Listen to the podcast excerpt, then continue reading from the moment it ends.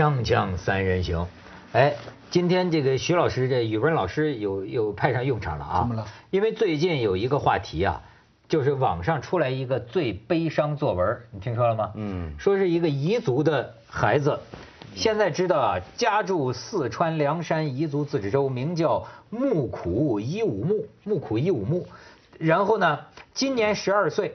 就说他写的这篇这个作文，哎，短短的没多少字儿，就是但是催人之泪下。后来又有人怀疑说这个作文啊有这个成年人代笔，但是现在看来呢，可能是他先写了这么一个作文，然后呢有老师啊给他做了一些润色。嗯，反正这个不重要，主要是这篇作文一出来啊。那引起了很多话茬你你可以先看看这个这个这个作文的原稿啊，这个这个呃小孩子，你看他写的啊，这个爸爸四年前死了，爸爸生前最疼我啊，怎么样？这个然后最后又说到，你看他最后呃说就是说这个妈妈拉着我的手，呃叫着我的小名，说妈妈想回家，然后他说我把妈妈。怎么弄回家，然后这个给妈妈做饭，饭做好去叫妈妈，妈妈已经死了。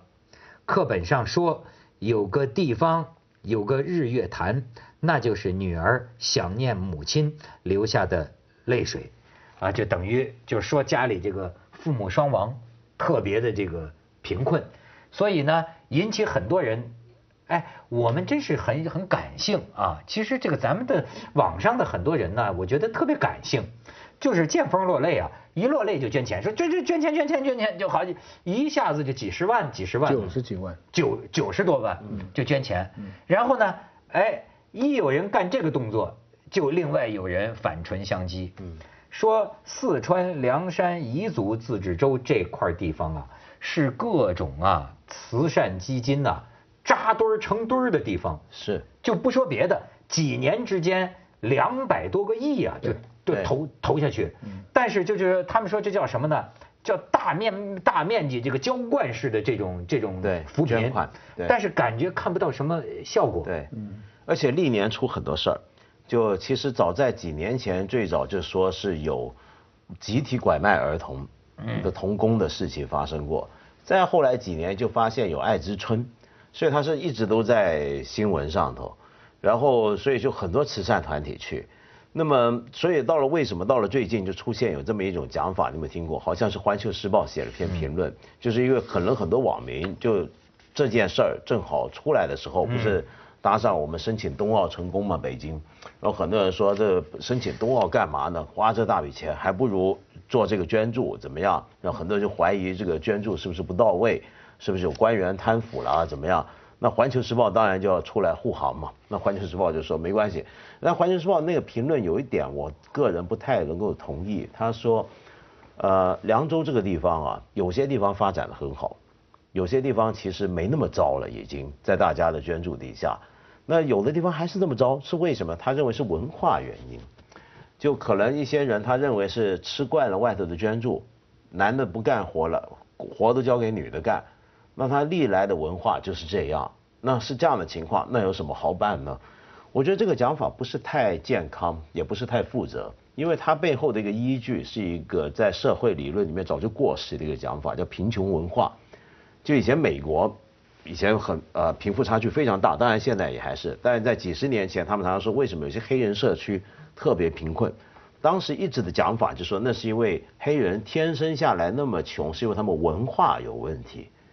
把这个问题归咎到文化上头，我觉得，呃，首先不止不谈这个理论上的缺陷，更大的问题就在于，如果你把这个东西归咎为他的文化，这包含一点，就仿佛是说，呃，彝族人的文化就是会这个样子，而他们就是不能够现代化，那个现代化的步伐他跟不上，所以那整篇文章的基调就要叫他赶快搭上现代化大的快巴，那。但是第三个让我觉得更难受的是什么呢？你如果归咎文化的话，我们想想看，一九四九年建国以来，梁梁这梁山这个地方，其实已经是历史上第一次国家权力直接进入到那个地方。嗯。国家权力对它进行了很多根本改造。呃，也经历过文革，经过了几十年这样的一个介入，如果他的文化仍然跟建国前不是很有分别的话，那你是不是说这过去几十年，那这个责任是谁的责任？难道又不是可以倒回来又说，那你政府没把他文化改造好嘛，对不对？所以这个讲法说不通的。当时我们啊是受这个马克思的这个主义的这种理论的阶级划分的影响，就是到一个地区啊，先定。这哎，在这个地区啊，这个是属于奴隶社会啊。对。然后就是所谓的一日跨越社会主义，一步跨进社会主义，就是你从奴隶社会形态一下进入了这个跳过跳过了封建社会跟资本主义社会。对，一步跨入社会主义啊。对。所以你说，比如说你经过那么多的改造，它不可能再是原来的样子。在我看来，这个问题恰恰相反，这个地方的确我知道很多 NGO 进去。但是呢，现在这里面最大的问题在哪呢？我觉得恰恰在于没有，可能有些成功的地方也也有的，也有些比较好的地方。我们去区分一下好的地方跟不好的地方分别在哪里，你会看得出来，东西做的好的地方，有时候是利用了本土资源、本土文化，或者说找到了适合他们的方法。比如说，我听说有一个日本人，他带了一种日本的大米品种。那么在日本挨骂，因为他把这个米种带到这边来，等于带出国了，带到这边来就在那边日间，对日间他是个，但是就不晓得为什么他对这个地方特别有感情，然后在那边试种，结果种的还不错，结果那个东西对他的那块区域的老百姓来讲就还算挺好，所以你可能得要找到每个适合的方法。今天中国呢是怎么样？我觉得我们很容易被感动，我们也很期待被感动，而且所以我们总是出。最美的山村女教师啊，对吧？那个山村女教师甭提了，然后那个高艳敏，高艳敏你知道吗？现在都疯了，就被被以前被拐卖到毕节的那个，不是毕节，拐卖到哪？河北，我们河北太行山太行山嘛。你这一个一个一个乡村女教师，是二十多年前呢，在石家庄火车站。被两个妇女给拐了，中间经了好几手啊，有被男的这个轮奸呐，又叫强暴，所以到最后买他的这个人家，就他这个公公啊，拿着钱出现在他面前的时候，他跪下求买啊，说你不因为这几个呃中间那几手，他日子更不好虐待他，所以这就算是拐卖。拐卖呢，开始呢盯着他，怕他跑，他就是不屈啊，就逃跑啊，逃跑回来老公这个打他呀，但是一年以后。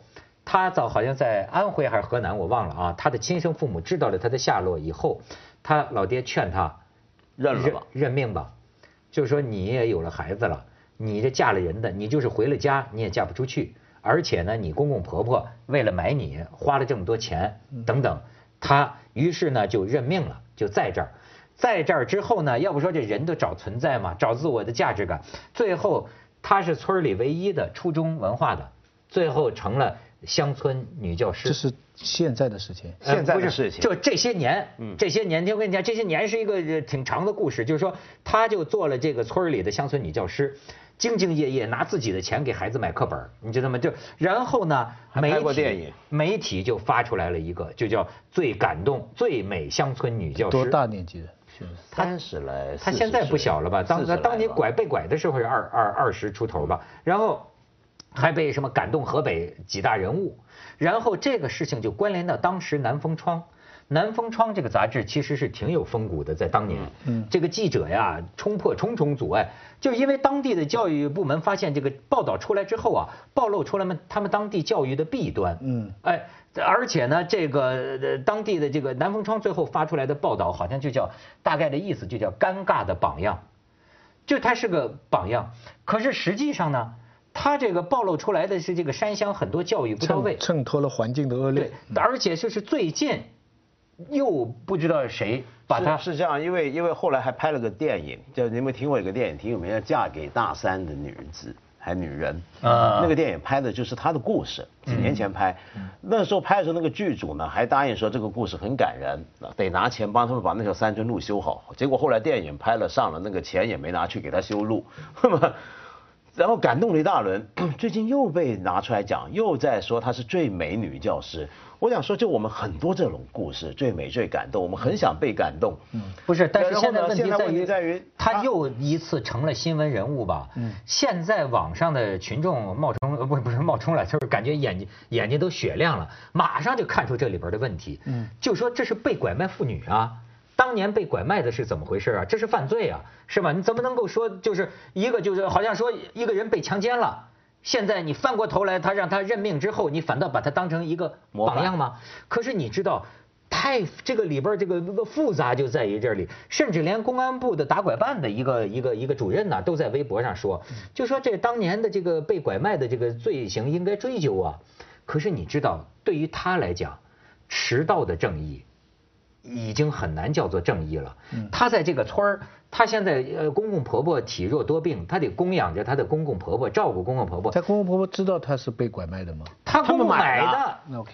但是已经是这个家庭的媳妇儿了，嗯嗯，二十年了，有孩子了，她的已经跟这个村儿融为一体了。嗯。可是这个时候，别人都在嚷嚷着让她伸张正义，让她当年买她的人。当年拐他的人都应该承担责任。你说，你说一个人，所以这个高彦敏现在对外界就说：“谢谢你们，让我平静平静。”我只想。那这个东西呢？这个平静呢，又被揭发，可能是当地宣传部门让他跟他外界头这么讲。和谐，和谐。和谐。然后同时呢，当然很多人就说不要再二次伤害他，应该不要再追究这么多。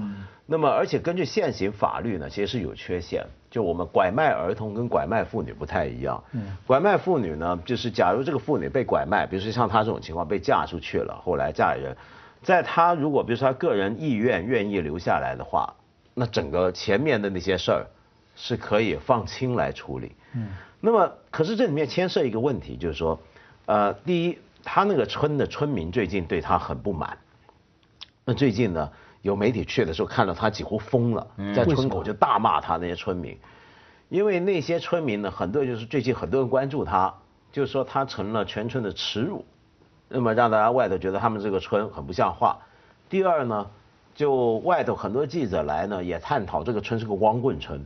南风窗当年那个报道就是发现这个村被拐卖的妇女几十个呢。对，哦，然后呢？现在很多人，他们还现在那些男的还问那些记者说：“你们能给我们找点吗？我们村里还六十多口光棍呢。”然后，接第第三呢，就是他们认为呢，这时候因为大家关注他，所以外头很多钱进来。那这钱进来之后呢，上哪了呢？就应该捐给那个学校。他们就认为这个老师，这个被拐卖的这个这个告告女士，她把这些钱呢给给贪了。就这么闲言闲，村里不是很多这种话，你知道所以他就很生气，他觉得你们这帮人都疯了，我这样你们还这么来怀疑我，还怎么样，就闹得很不愉快。但这里面又是出现了跟我们刚才讲那个贫穷那个问题啊，其实有点类似的地方在哪？它背后都会出现某种任命言论。嗯，例如说有些人就提出不要让他受二次伤害，应该尊重他。OK，我觉得他现在已经有了家庭，他有了生活，他在那边。可能生根了，那我们当然要尊重，但是这话要说清楚，这不能说因此就不用追究谁拐卖他，这拐卖流程怎么样，这还是要追究的。对，还是因为因为你想想看，假如你不追究这个，这等于是什么？等于你今天任何一个妇女被人拐卖了，拐卖了之后被人强奸过，然后卖了给人当人家老婆了，然后我们就可以告诉他说，你就安心的等着吧，你最好还在地方当上女教师，十年之后你。还能感动中国呢？你是这个意思吗？所以说这个东西一定要追究。你让他安静生活是一回事儿，他可以或许他的意愿是说他不走了，他留在这儿。但是当年的拐卖流程要要挖出来。但是假如啊，假如是她老公参与拐卖呢？她老公不参与啊，她老公是他们家是买家，是买的，对，买家就是据我所知，中国的这个法律啊，当然可能有待调整。但是过去呢，就是说买的人。如果也是有罪的，呃，也不不不，没没没有没有吗？买的人如果是去解救的时候，你没有阻拦，或者甚至还是积极配合，那么这个你可以没罪，就是买的人。所以就是咱们是对这个买的人呢相对较轻，呃，因为也担心如果把买的人罪要是重的话呀，更没法办了，哎，更不好办。咱们先去一下广告，锵锵三人行广告之后见。你看他这事儿，我又是想想起那个秋菊打官司，嗯，就是。哎，一个农妇，村里村长踢了她老公的裆，对吧？她非要去求个清白，告告告告告告到省城，最后呢，当这个法律下来的时候，要要法办这个村长的时候，结果呢，他又后悔了。他后悔了，因为这个村长救了他的孩子，好像是。哎呦，那个时候他说：“哎呀，我不是要把村长弄成这样。”对，就是说你已经融进了这个当地的生活中，这里边有很多法法治跟人情之间的这个矛盾。但也其实可以不矛盾，为什么？因为其实法律上是赋予审判官员，比如说说法官有一定的酌情权。就假如说你你，就算他们买家，就他的公公婆婆家，她老公那边参与了。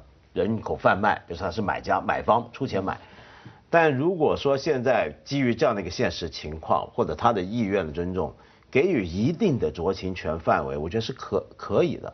但这个是要依法处理，还我觉得要尊重这个法律还是很重要，因为否则就在纵容人口贩卖，嗯，否则就在纵容人口贩卖。还有他自己的信念，他的想法也很重要啊。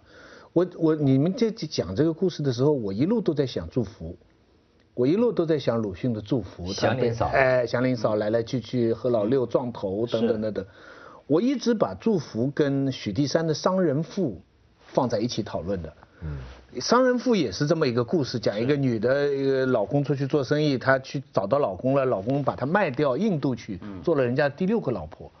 前面的故事，那个商人妇跟祝福了那个女的非常像，嗯，也跟他讲的这个故事非常像，就是一个女的丧失了个人的权利，支配自己的，被一个一个社会的链条推到了一个她所不愿意的处境。但她不同的是，鲁迅的那个那个那个祥林嫂呢，后来支撑她的理念呢，是那个柳妈跟她说这个门槛，就是你将来你就一女不是二夫。所以他觉得他自己是个罪人，所以一直到死，鲁迅写的这个，所以鲁迅写成一个礼教吃人的故事。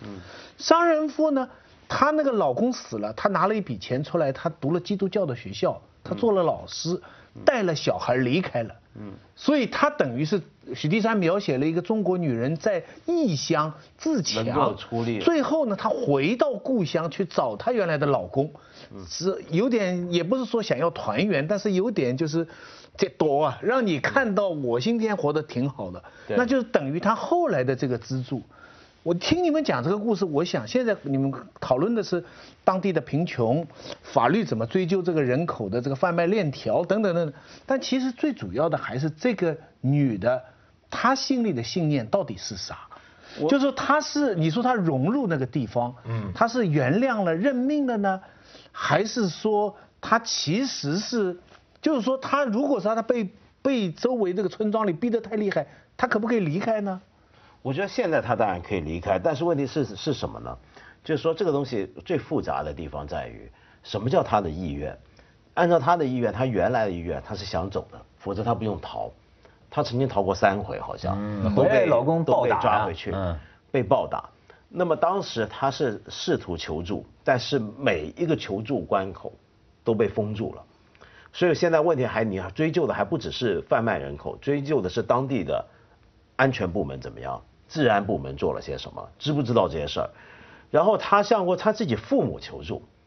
他父母就是典型那种观念，就是你孩子都有了，你嫁了出去就好。他还在父母的想法是，你回来还嫁不出去，最重要是生了女儿要能嫁出去，是这个观念。你女人不嫁你就完了，对，这就牵涉一个传统封建观念。这个到鲁迅那个里是吧？所以你看他这个情况是什么？按照他的意愿，他是要走，但是所有路都绝了。当所有路都绝了，他就活在这儿，那他怎么活？然后他选择了这么一种活法。就是在那好像安家下来，然后在学校当老师。其实他是一个，就等于你试试想一个战俘被人俘虏到后方去，在战俘营里面，嗯，他也逃不掉，要怎么样？然后他在当地也有人喜欢他，他也生活下来了。就比如说战俘，以前我们看那种电影也都见过，那战俘在在呃被人家鬼子拿枪指着，那些那些那在在面自己种块小地，种块园子，他就喜欢种花。你可以说，哎呀，我们尊重他意愿，让他留在那种花吧。但是因为他是那个战俘，他没办法，人总要活着，人总要为自己活着找到点什么。他现在就找到这个。就我这么跟你说，好比是知青，嗯，上山下乡，对吧？回来了，假设那个大势所趋，你逃得了吗？于是你就下去了吧？那而且扎根了，跟人结婚了啊！大城市里的年年轻人，这虽然不能说是人口贩卖，是你自觉自愿，但是也是强大压力之下都下去了。你就到了农村，到了这个边远的地区，就结了婚了，有了孩子。我跟你讲个一个完全真的事情。我们当时一起插队的有个女生，非常漂亮，大家当时很多男生都喜欢她，可是她选择跟当地的一个干部的小孩好。嗯。刚，因为她跟当地的干部的小孩好。他就被调到赣州的一个一个工厂啊，什么什么地方，因为就得到了一个当时的一个小安稳。二十年后，现在我们重聚了。他呃婚也离了，什么东西都都撇开了，但是一个人回到上海，什么都没有了。回到见到旧同学，我们所有的就大家都是都不认识了，已经是你讲已经五十五五六十岁，五十多岁了。怎么回首这一生啊？他当初就是自己这样走下去的，他他是他自己的选择，哎，但是今天这个这个是 悔是真是没法讲。所以我就老说人呐是个处境动物，为什么？包括咱们说个话，你都要看这个语境。嗯，这人就是一种很有意思的动物，你把它放在任何一个放在地狱里，它也要趋利避害，或者也要找寻它的自我实现。对吧？你比如说这么一个女的，在这么一个山村，我觉得为什么她最后一心扑在这个孩子身上？所谓最美乡村女教师啊，你也得想想，人也有精神需求。她在这么一个地方，最后这也是她的寄托。我听着这个故事，我觉得是美的。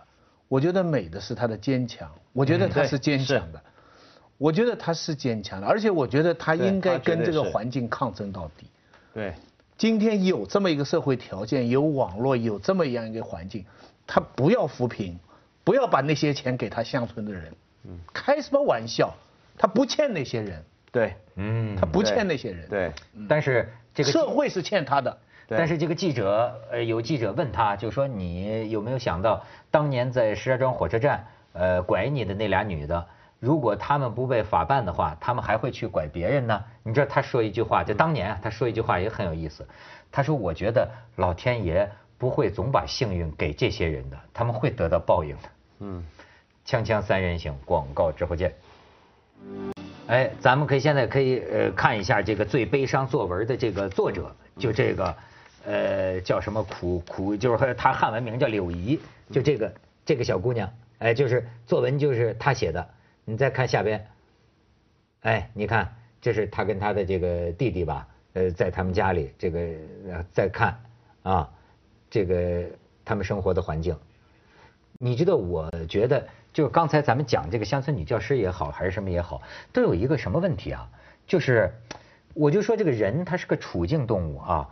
如果你的这个现代文明或者现代法治没有进入到一个地方，你知道那个地方会发生一个什么情况？它这个会有一些啊，我觉得我把它叫做人类自组织的行为。都会发生。我最近看了一个东西，就是社科院的几个博士后，他们到就到类似于这个呃彝族啊，就是凉凉山这种地区，就中国最偏远底层穷困地区，广就是上千万的留守儿童，你知道这在中国已经成了一个常态，六千多万嘛啊几千万，六千多这些孩子。乡村底层的这些孩子，你知道他们现在做的这个研究已经发现他们出现什么行为啊？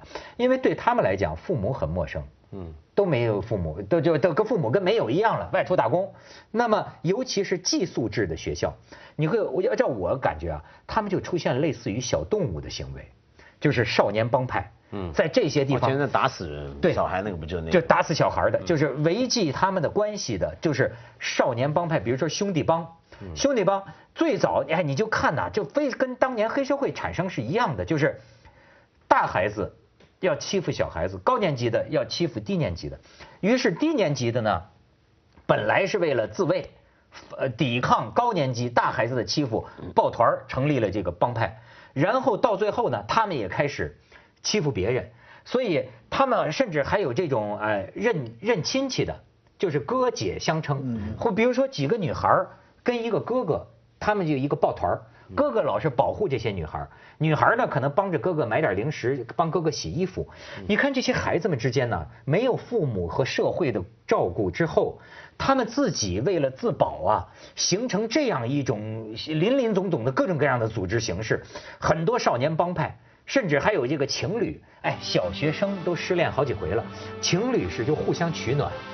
你看这孩子们就形成这样的一种组织形式。其实那些留守儿童啊，现在很悲惨的地方在于这里面还有两百接着为您播出健康新概念。留守儿童，你听过这种人吗？就是老人也没有，老人也没有，爸爸妈妈也没有。